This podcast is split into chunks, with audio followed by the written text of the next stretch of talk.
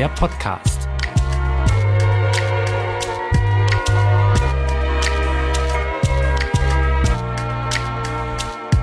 Ja, hi und herzlich willkommen beim Stadtrevue Podcast. Ich heiße Christian Wertschulte, ich bin Redakteur hier bei der Stadtrevue, dem besten Stadtmagazin Kölns. Und wir von der Stadtrevue, wir planen was Neues, aber dazu erzähle ich euch später mehr hier in diesem Podcast. Vorher, da gehen wir erstmal ins Kino. Aber nicht um einen Film zu sehen, denn die Kinos haben wegen der Pandemie ja gerade immer noch geschlossen.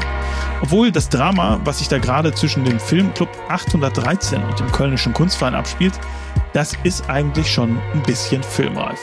Die beiden teilen sich ja ein Gebäude am Neumarkt, die sogenannte Brücke, aber dort hängt der Haussegen schon, naja, eine ganze Zeit lang schief und jetzt ist der Streit endgültig eskaliert. Der Kölnische Kunstverein hat dem Filmclub gekündigt und nicht nur das, er hat auch noch eine Räumungsklage angestrengt. Wie es soweit gekommen ist, das weiß mein Kollege Wolfgang Frömberg. Der ist jetzt bei mir. Hallo Wolfgang. Hallo Christian. Wolfgang, du bist ja äh, Filmredakteur mhm. von der Stadtrevue. Mhm. Für ein Jahr. Für ein Jahr, genau. Vertretungsweise. Vertrittst den Sven, Sven mhm. von Reden. Ja. Ähm, und hast dich da jetzt, ein, naja, schon mit einem ziemlich heißen Thema beschäftigt, nämlich mit einem Gebäude in der Innenstadt, direkt am Neumarkt. Äh, da sitzen drin der Kunstverein und der Filmclub 813. Das Gebäude heißt Die Brücke. Aber erzähl mal, wie sind die beiden überhaupt in diesem Gebäude gelandet? Was ist das für ein Gebäude? Das ist äh, nach dem Krieg entstanden, von Wilhelm Riepan, das ist ja ein berühmter Architekt, der so einige Sachen in Köln äh, gebaut hat und da war ähm, unter anderem sehr lange, also nicht direkt, aber dann irgendwann sehr lange das British Council drin und das war dort bis 2001 und in dieser Zeit ähm, das British Council dort war und diesen ja interdisziplinären Bau halt genutzt hat mit äh, verschiedenen Räumen wie äh, Lesesaal, eine Bibliothek, äh, Theater und Kinosaal, war dann auch der äh, ist dieser Filmclub dort hineingekommen. Das war 1995. Und der Filmclub feiert sein 30-jähriges Jubiläum. Entschuldigung, sehr viele Daten.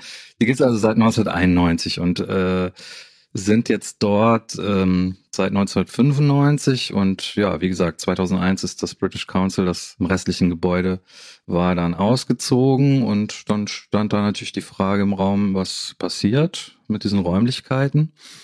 Und dann war erst Köln Design dort drin für drei Jahre und dann der Kölnische Kunstverein, der schon sehr alter Verein ist, 1839 gegründet, äh, ein altrechtlicher Verein und äh, ja, der hat ein neues Zuhause gesucht damals ähm, und dann hat die Stadt Köln quasi gesagt, dann kommt doch in die Brücke.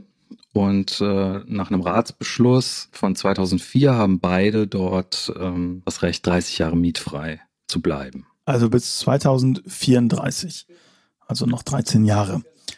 Gut, jetzt ist es aber so, ähm, naja, wie es so oft ist in so langen Beziehungen, die verstehen sich nicht sonderlich gut. Ähm, es gibt Streit. Kannst du mal kurz skizzieren, wie hat das angefangen? Ich habe mich mit dem langjährigen ersten Vorsitzenden, der langjährigen zweiten Vorsitzenden des äh, Filmclubs getroffen. Ich habe mich auch mit dem Vorstandsvorsitzenden des Kunstvereins, des Kölnischen Kunstvereins getroffen, mit Thomas Waldschmidt und eben mit Elena Wegner und Bernhard Marsch. Im Grunde haben sie mir geschildert, dass äh, nach einer ja, wie sie es ausgedrückt haben, sehr schönen Zeit der Koexistenz mit dem British Council wo eben der Filmclub auch angefangen hat, das äh, Programm dort irgendwie ne, vermehrt zu kuratieren. Dann eine Zeit eingesetzt hat, ab 2004, die dann weitaus schwieriger war. Ähm, zwischenzeitlich hat man sich allerdings die Technik und das Mobiliar vom British Council gesichert. Äh, es gab wohl einen Vertrag, es gab wohl einen symbolischen Preis, der vereinbart wurde und so ist äh, das Inventar, sage ich jetzt mal im weitesten Sinne, Eigentum des Filmclubs geworden. 2001. Und ähm, die Beziehung zum Kölnischen Kunstverein oder zwischen Kölnischem Kunstverein und Filmclub war wohl von Anfang an ja von Reibereien geprägt und da ging es vor allem um die Nutzung. Man muss sich das ja auch so vorstellen, ähm, da wurde dann einiges umgebaut als der Kölnische Kunstverein. Äh, es gab so Rückbaumaßnahmen, dass man noch mehr wieder zu den Originalmaterialien und zum Originalzustand dieses Gebäudes zurückgekehrt ist. Andererseits brauchte man auch mehr Fläche für Ausstellungsräume. Man hat also ein paar Sachen verändert. Und ähm, das Kino zum Beispiel hat keine Lobby. Ne? Das ist halt so ab, abgetrennt, der Kinosaal, der Vorführraum. Aber ein äh, Kino braucht natürlich bei Vorführungen auch eine Lobby. Und jeder, der schon mal da gewesen ist in Köln, der weiß das. Also das ist sozusagen die Schnittmenge. Ne? Man hat so den Eingangsbereich, da geht man sowohl zum Kölnischen Kunstverein, zu den Ausstellungen. Und wenn dann die Vorführungen des Kinos sind, des Filmclubs, ist da ein kleiner Tisch und das ist dann sozusagen die Kasse, das ist dann sozusagen der Lobbybereich. Ne? Es gab wohl immer schon mal Schwierigkeiten. Und ähm, mir wurde das dann so geschildert, dass der damalige Leiter des Kulturamts, Konrad Schmidt-Wertern, dann irgendwann gesagt hat, äh, ich mache jetzt einen, formuliere jetzt einen Untermietvertrag, der solche Dinge halt regelt. Und äh, der existiert seit zehn Jahren, also seit 2011. Das hat also aber schon mal ein paar Jahre gedauert, bis man auf, sich auf so grundsätzliche Dinge geeinigt hat, dass zum Beispiel der Filmclub ab äh, 19 Uhr das Vorrecht hat, den Kinosaal zu bespielen. Und ähm, bis 18 Uhr dann eben der Kölnische Kunstverein. Ne? Weil die ja auch dann zum Beispiel mal äh, Videoinstallationen oder sowas dann da eben zeigen wollten, wenn das zu den Ausstellungen passte. Das klingt jetzt nicht unbedingt nach einer friedlicher Koexistenz ähm, von Anfang an, glaube ich, kann man sagen. Aber jetzt ist der Streit nochmal eskaliert. Es gibt eine Räumungsklage des Kölnischen Kunstvereins gegen den Filmclub 813. Was ist da so der Gegenstand des Streits? Warum, worüber streiten die sich eigentlich? Ich meine, du erzählst jetzt was Nutzung der Lobby. Da würde ich jetzt erstmal sagen, hm, ist ein bisschen. Kann man sich einigen, ne? Kann man sich einigen, Menschen, ja. ja. genau. Ja, ja. Also da muss es doch irgendwie um mehr gehen. Klar. Also es gibt jetzt nicht nur die Räumungsklage, sondern ich würde sagen, hochgeschaukelt ist diese ganze Geschichte äh, im Herbst letzten Jahres. Da gab es nämlich die außerordentliche und fristlose Kündigung. Der Filmclub 813 ist der Untermieter ne, in dieser Konstellation und der Kölnische Kunstverein seit 2004 eben der Hauptmieter. Deswegen gibt es auch diesen Untermietvertrag, den aber erst seit zehn Jahren. Es ist außerdem so, dass beide dort mietfrei sein dürfen, diese 30 Jahre. Allerdings der Kölnische Kunstverein, der ähm, natürlich auch über, er hat zweieinhalbtausend Mitglieder, glaube ich. Äh, der Filmclub hat momentan, äh, glaube ich, 60 und hat ein ganz anderes Budget, ist auch betrieblich gefördert von der Stadt, während äh, der Filmclub äh, Projektförderung erhält. Also es sind ganz andere Dimensionen auch von den Budgets her, ne, mit welchen Summen da hantiert wird. Das heißt, der Kölnische Kunstverein, so war das auch von Anfang an vorgesehen, muss die Betriebskosten zahlen. Sagen wir mal, das ist wie mit der Lobby. Es ist unter, also unter normalen Umständen eigentlich sollte man sich einigen können über all das. Aber es ist überall schon mal so ein bisschen ein Grund auch für Zoff angelegt, wenn man es irgendwie drauf anlegt. Und äh, diese Kündigung im letzten Jahr hat sich entzündet an einer Drittnutzung, an einer Drittvermietung. Und das scheint mir auch so, wie ich das verstanden habe. Äh, und ich habe ja sehr lange mit beiden Seiten gesprochen, ähm, so ein Hauptgrund gewesen zu sein in letzter Zeit, an dem sich die Streitigkeiten dann entzündet haben, die konkreten. Ja. Der Kunstverein sagt zum Beispiel, sie sind darauf angewiesen, das äh, Gebäude an Dritte zu vermieten und da gehört eben der Kinosaal dann bei bestimmten Events auch dazu und äh, das ist aber schwierig geworden, ja, weil das alte Gebäude ähm, trotz diverser Modernisierung ja brandschutzmäßig eben nicht auf dem neuesten Stand ist. Äh, Bernhard Marsch wiederum hat es mir so erklärt, dass er lange Jahre halt eben die Kontaktperson gewesen ist. Beim Kunstverein, da haben die Direktorinnen und Direktoren ja gewechselt in den letzten Jahren. Der Vorstandsvorsitzende der Waldschmidt ist jetzt auch schon länger da, aber Bernhard Marsch war sozusagen die Konstante auf der äh, Filmclub 813 Seite. Ähm, also er kann auf eine zehn Jahre währende Zeit als erster Vorsitzender zurückblicken und äh, an seiner Person ähm, macht sich vom Kölnischen Kunstverein dann eben ja so viel Kritik breit, dass er sogar als Kündigungsgrund genannt wird. Ja, also sein Verhalten, das ist eine verhaltensbedingte Kündigung. Gut, das klingt ehrlich gesagt ein bisschen verfahren auf mich. Ich habe es für mich so übersetzt, das ist strukturell schon schwierig. Ähm, es ist auch, ne, auch die Stadt ist auf diverse Arten irgendwie involviert, aber natürlich sagt sie jetzt, sie ist neutral und möchte eigentlich, dass beide Institutionen, bei denen man muss ja auch sagen, beide machen ein gutes Programm.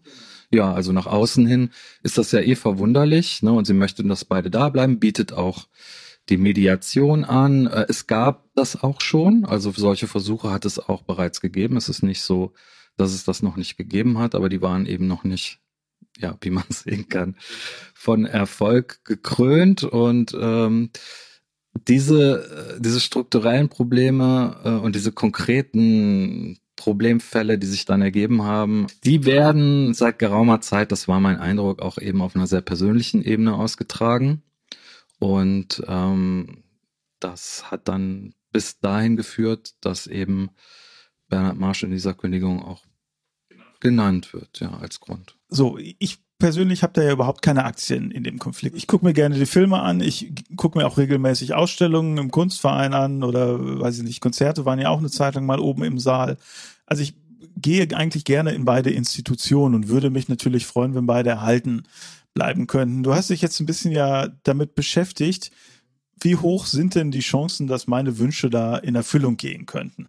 Also wir haben eine Sache ja noch nicht angesprochen und das ist sozusagen wie es in dem Filmclub. Äh, also da ist auch nicht ganz, äh, also die Verhältnisse jetzt auch nicht so ganz einfach. Der Kölnische Kunstverein wirft zum Beispiel dem Filmclub auch vor, dass er seine Gemeinnützigkeit eingebüßt hat was auch keine, kein Streitfall ist. Das ist tatsächlich so, äh, was ich ehrlich gesagt nicht ganz durchblickt habe, in welchem Vertrag das jetzt vertraglich eine Rolle spielt. Die Stadt sagt, für sie spielt es erstmal keine Rolle.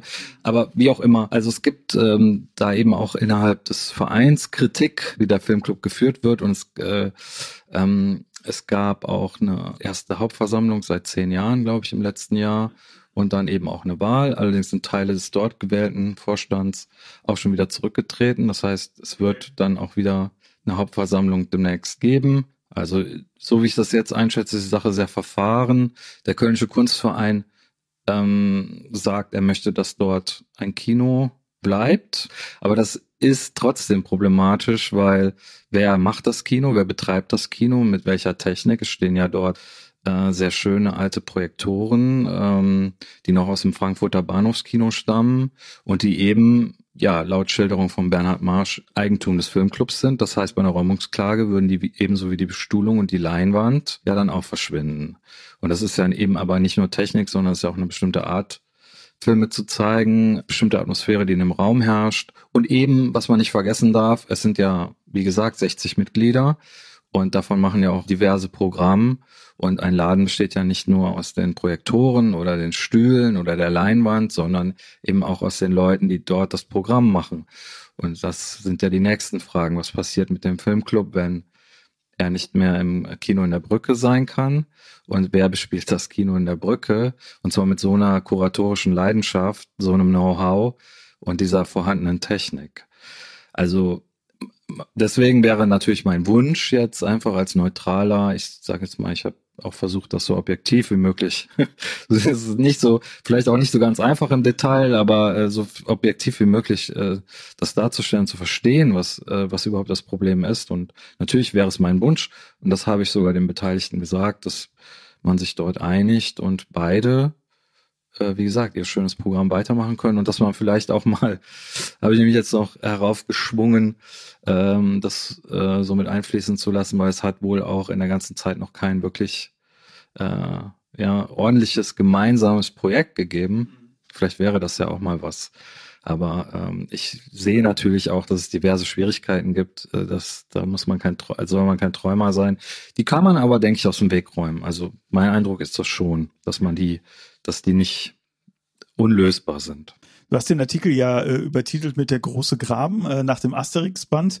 Und da ist ja so ausgegangen, ähm, das ist ein Band zwischen zwei Hälften eines gallischen Dorfes, die verfeindet sind. Da haben die Kinder quasi äh, geheiratet. Da bin ich mal gespannt, ob äh, sowas dann auch möglich ist. Ja, vielen Dank, Wolfgang. Dankeschön, Christian. Die ganze Geschichte vom großen Graben am Kölner Neumarkt, die könnt ihr dann in der aktuellen Stadtrevue lesen. Und äh, wenn es euch so geht wie mir, ich bin wirklich aus dem Kopfschütteln nicht mehr rausgekommen beim Lesen. In der Stadtrevue, da stehen diesen Monat aber noch ein paar andere interessante Sachen. Wir haben zum Beispiel recherchiert, wie sich die Kölner Grünen im neuen Ratsbündnis so ein bisschen haben unterbuttern lassen. Wir erzählen euch auch, was aus der alten Tribüne bei der Rennbahn in Weidenpesch werden soll. Und wir haben noch News in eigener Sache. Wir planen nämlich was Neues. Digital, im Internet. Der Name heißt Stadtrevue Plus. Was dahinter steckt, das weiß Chrissy Prediger. Die ist jetzt am anderen Ende der Leitung. Hi Chrissy. Hallo Christian. Sag mal, stell dich doch mal einmal kurz vor, Chrissy. Was machst du denn überhaupt in der Stadtrevue?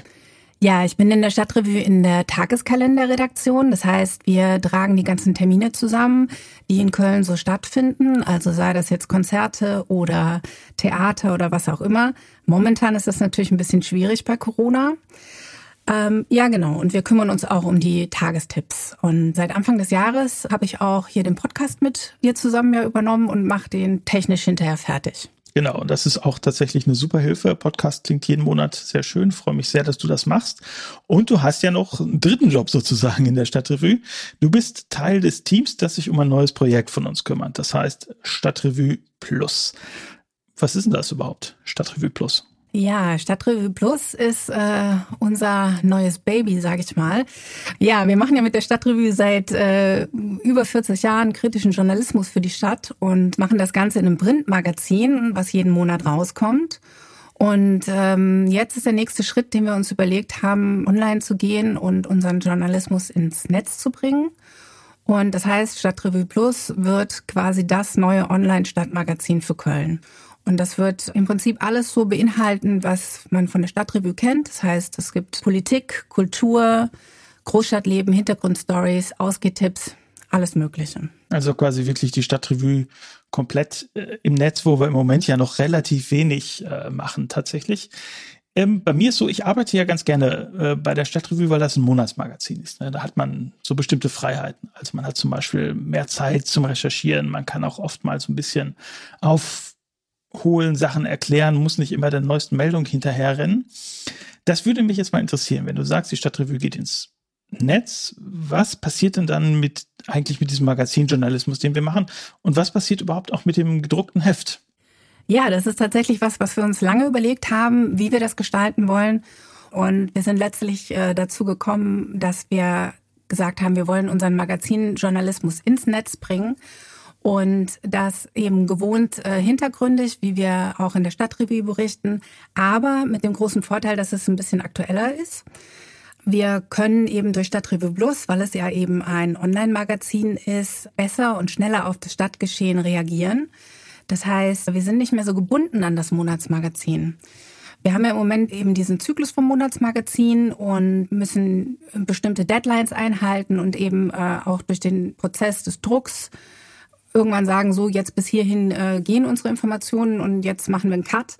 Und da kann es natürlich schon mal sein, dass bei Redaktionsschluss bestimmte Informationen noch nicht vorliegen oder beispielsweise die nächste relevante Ratssitzung erst noch kommt. Und da haben wir eben durch das Online-Magazin die Möglichkeit, schneller auf die Ereignisse in der Stadt zu reagieren. Und in genau dieser Aktualität sehen wir eigentlich den wesentlichen Vorteil und dann hast du ja gerade noch gefragt, was mit der Stadtrevue, so wie wir sie kennen, passiert. Da passiert erstmal quasi gar nichts. Die Stadtrevue wird es natürlich jeden Monat weiter auf Papier geben. Und es wird so sein, dass äh, diejenigen, die bereits ein Abo bei uns haben, automatisch auch Mitglieder bei Stadtrevue Plus werden. Und diejenigen, die eben neu dazukommen und äh, quasi Stadtrevue Plus äh, Mitglieder werden, die werden auch unser Heft bekommen. Also es wird so sein, dass Stadtrevue Plus Stadtrevue ergänzt. Das heißt, man hat quasi die Chance, kann das Heft eigentlich, oder das sag, ich sage sogar noch das Heft, man kann die Stadtrevue äh, eigentlich dann so lesen, wie es einem am besten passt, also auf dem Smartphone oder halt in unserer E-Paper-App oder halt, äh, wenn man gerne möchte, auch äh, auf der Couch irgendwie mit einem Printmagazin. Das hat ja auch manchmal Vorteile, zum Beispiel poppt nicht ständig irgendeine so Messenger-Nachricht auf. Ganz genau. Jetzt werden sich einige sicher fragen, es ist ja so, wir von der Stadtrevue rufen ja schon ein bisschen länger dazu auf, dass man uns supportet. Ich mache das ja auch jeden Monat hier im Podcast. Also supportet die Stadtrevue. Jetzt machen wir aber tatsächlich auch noch für Stadtrevue Plus ein Crowdfunding. Also wirklich versuchen noch mal ein bisschen Geld einzusammeln, um die Entwicklung nach vorne zu bringen. Kannst du mal kurz erklären, wofür genau brauchen wir das denn überhaupt, dieses Crowdfunding? Ja, also es ist so, dass wir ähm, große Lust haben, dieses Projekt umzusetzen und eben der Meinung sind, dass wir im Internet auch einen Ort brauchen für kritischen Journalismus und unabhängigen Journalismus hier in Köln. Aber wir sind ja ein relativ kleiner Verlag und das stellt uns schon vor enorme Herausforderungen, ähm, sowohl technisch als auch äh, personell. Und durch die Pandemie, die ja jetzt immer weiter anhält, sind wir tatsächlich auch existenziell bedroht, so dass wir leider halt auch nicht auf großartige Reserven zurückgreifen können. Wir wollen aber trotzdem weiterhin eben mm, für die Kölner Medienlandschaft diese unabhängige Stimme sein. Und wir glauben auch, dass unsere Leserschaft das mitträgt ja, aus diesem Grund haben wir uns dann entschieden, eben ein Crowdfunding zu machen. Und es ist ja auch so, dass die Stadtrevue quasi historisch gewachsen schon im besonderen Maß von ihren LeserInnen getragen und unterstützt wurde. Und deswegen haben wir gedacht, warum soll das denn diesmal nicht auch klappen? Ja, stimmt. Wir haben zum Beispiel tatsächlich auch Support-Abo. Das sind Leute, die freiwillig äh, ein bisschen mehr zahlen als den normalen Abopreis. Und das ist jetzt auch, da haben wir auch in der Pandemie noch ein paar gewonnen. Also ich, ich bin da auch sehr zuversichtlich. Wir haben wirklich tolle Leser und Leserinnen. Das sind die schlechten Nachrichten. Wir brauchen Geld von euch. Die guten Nachrichten ist, ihr kriegt auch was dafür. Wir haben nämlich äh, ziemlich viele Prämien gesammelt für dieses Crowdfunding. Da hast du ja auch wirklich ganz aktiv beigetragen. Erzähl mal, was, was gibt es da zu gewinnen sozusagen? Bevor ich jetzt äh, auf die Prämien eingehe, will ich noch schnell sagen, dass das Crowdfunding äh, am 29.04. beginnt und es läuft ähm, bis Anfang Juni. Ja, die Prämien. Da haben wir uns tatsächlich eine ganze Menge einfallen lassen. Eine Prämie wird natürlich die Mitgliedschaft bei Stadtrevue Plus sein. Und es gibt auch noch andere Prämien von uns aus dem Verlag. Also da dürft ihr gespannt sein. Aber wir haben natürlich uns auch umgehört und unsere Partner und die Freunde der Stadtrevue gefragt, ob sie uns eben unterstützen können. Und da sind wirklich spannende Sachen äh, bei rumgekommen. Da kann ich an dieser Stelle auch schon mal direkt ein herzliches Dankeschön sagen an alle, die uns unterstützt haben. Wir waren wirklich ganz happy, dass da so viel Resonanz kam. Ja, und jetzt gehe ich mal kurz darauf ein, was es so gibt. Es wird auf der einen Seite ähm, viele Sachprämien geben, wie zum Beispiel Bücher oder Vinyl. Wir haben auch einige Künstler, die uns unterstützen und ihre Arbeit zur Verfügung stellen. Es ist äh, zum Teil aus dem Bereich Foto oder Illustration. Und ein anderer Bereich von den Prämien sind, ähm, ich nenne das jetzt mal Erlebnisprämien, also so Sachen, wo man, wo man was machen kann. Ja, für nach der Pandemie. Für nach der Pandemie und zum Teil auch für während der Pandemie. Wir haben da tatsächlich äh, darauf geachtet, dass man ähm, ja, dass es eben keine großen Sachen sind, die jetzt nicht stattfinden können. Und wir werden uns da bemühen, dass wir das äh, zeitnah umsetzen können. Aber eigentlich hoffen wir natürlich, dass es im Juni alles ein bisschen besser ist. Ja, da wären zum Beispiel so tolle Sachen dabei wie eine Wohnzimmer-Krimi-Lesung äh, mit der Autorin Christina Bacher. Cool. Oder eine Führung mit äh, dem Künstler Udo Rumpf durch das Odonion, wo der mal so ein bisschen genauer erklärt, was er da eigentlich macht. Ja, oder auch ein Weintasting für zwei Personen, was äh, von Liebe Deine Stadt Tours ähm, organisiert wird. Oder sowas wie Festivalpässe für das Cologne Film Festival. So mehr möchte ich da jetzt gerade noch nicht verraten. Also es wird noch einige Sachen mehr geben. Hast du denn einen Fave von diesen äh, Prämien? Also gibt es eine, wo du sagen würdest, ach Mensch, äh, hoffentlich nimmt die niemand, dann packe ich mir die ein? Ja, da gibt es tatsächlich eine, die habe ich jetzt auch noch gar nicht verraten. Die verrate ich dann jetzt mal. Und zwar ist es wirklich, äh, finde ich, eine spezielle Prämie. Das ist äh, eine individuelle Führung ähm, auf den Dächern des Kölner Doms. Ah, super. Wollte ich auch schon immer mal machen. Und ist dann tatsächlich wegen Corona abgesagt worden, als ich dann endlich einen Platz hatte. Ich habe das vor ein paar Jahren schon mal gemacht. Das war wirklich auch schwierig, da dran zu kommen. Und äh, das ist ganz beeindruckend. Das ist wirklich ganz toll. Und da freuen wir uns auch drüber, dass wir das anbieten können. Kommen wir mal zum Schluss. Äh, jetzt mal angenommen, wir haben irgendwie Glück. Unsere Leser und Leserinnen und alle, die es noch werden wollen, haben unser Crowdfunding erfolgreich gemacht. Äh, Wann kriegen wir denn endgültig was zu lesen dann von Stadtrevue Plus? Das lässt sich noch nicht ganz genau sagen, aber wir sind jetzt ähm, auf einem guten Weg. Wir haben sehr viel Vorarbeit geleistet. Äh, die Konzepte stehen, es stehen schon Layouts und äh, Design und wir haben angefangen, unsere Arbeitsbereiche umzustrukturieren. Das heißt also, wenn unser Crowdfunding-Ziel erreicht wird, äh, steigen wir sofort ein und äh, entwickeln alles fertig, sage ich jetzt mal so. Und dann hoffen wir, dass wir im Laufe des Jahres quasi schon die ersten Seiten präsentieren können. Ich schätze mal, das wird so gegen Ende des Jahres sein. Und dann werden wir ähm, ja das Angebot nach und nach ausbauen und sind da auch sehr gespannt auf das Feedback von der Stadtrevue Community. Ich freue mich auch schon drauf. Äh, sag doch noch mal kurz, von wann bis wann geht das Crowdfunding und wo findet man das? Genau, das Crowdfunding geht los am 29.04. mit dem Erscheinen unserer Mai-Ausgabe. Und in dieser Mai-Ausgabe werdet ihr auch nochmal Informationen dazu finden. Und es läuft bis Anfang Juni, ähm, bis 6. Juni, glaube ich. Ihr findet unser Crowdfunding auf startnext.com slash Stadtrevue Plus und da werdet ihr alle Informationen bekommen und alle tollen Prämien sehen. Ja, super. Äh, ich bin sehr gespannt. Äh, ich drücke uns die Daumen. Ich würde mich sehr, sehr freuen, wenn ihr dabei mitmacht. Und ja, dann äh, hören wir uns vielleicht in ein paar Monaten wieder, wie es dann ausgegangen ist. Ne? Vielen lieben Dank, Chrissy. Ja, gerne. Danke, Christian.